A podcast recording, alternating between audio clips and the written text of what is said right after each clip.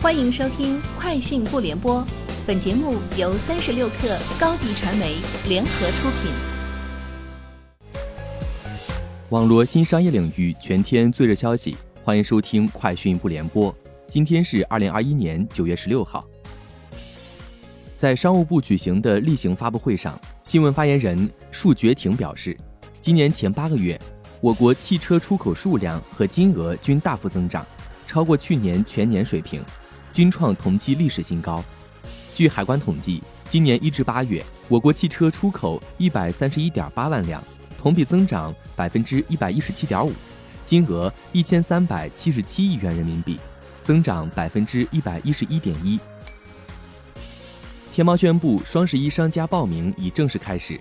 据天猫介绍，在双十一筹备期，商家可获得提前备货信用贷利息折扣。在双十一预售期，商家可申请预售及回款金融服务，提前二十天收回货款。在双十一销售期，商家的退货运费险则继续保持单笔订单保费最低可至一分钱，全年有效。此外，商家还能获得包括供应链金融、阿里妈妈营销推广等系列相关产品的金融服务。宁德时代与巴斯夫欧洲公司宣布在电池材料解决方案领域建立战略合作伙伴关系。此次合作包括正极活性材料及电池回收，旨在开发可持续发展的电池价值链，以推动宁德时代在欧洲的本土化进程。走访北京猪肉市场了解到，进入九月份以后，猪肉价格继续走低。以北京新发地市场为例。九月十号，猪肉价格比九月三号下降百分之五点八。据介绍，近期中小学校开学，再加上中秋节、国庆节的临近，猪肉日销量比上月增加百分之十五左右，但猪肉上市量的增幅超过了需求增幅。农业农村部数据显示，六月份以来，全国生猪养殖总体处于亏损状态。八月份，全国养猪场亏损面达到百分之五十二点五。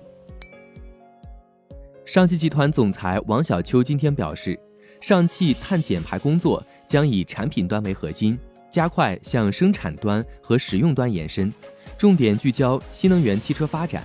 力争在二零二五年前实现碳达峰。在产品端，上汽将大幅提高纯电动车型和氢燃料电池汽车的产销占比，持续改善电耗指标，降低产品的碳强度。到二零二五年，上汽集团规划在全球实现新能源车销量超过二百七十万辆，占上汽整车销量的比重不低于百分之三十二。淘特今天宣布与阿里健康全面打通，推出自营大药房，开展医药健康服务。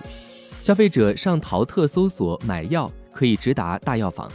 目前，阿里健康大药房淘特店已上线十六个一级类目，合计六千余款商品。荣耀与微软今天宣布将深化战略合作，双方将从全场景融合体验出发，在人工智能、终端产品等多领域展开深入合作，共同定义面向未来的技术、产品、服务的应用和创新，加快荣耀一加八加 N 全场景智慧生活的战略落地。此外，荣耀也宣布，在即将举办的智慧生活新品发布会上。将发布全球首批搭载 Windows 十一操作系统的笔记本电脑 MagicBook V 十四。以上就是今天节目的全部内容，明天见。高迪传媒为广大企业提供新媒体短视频代运营服务，商务合作请关注微信公众号高迪传媒。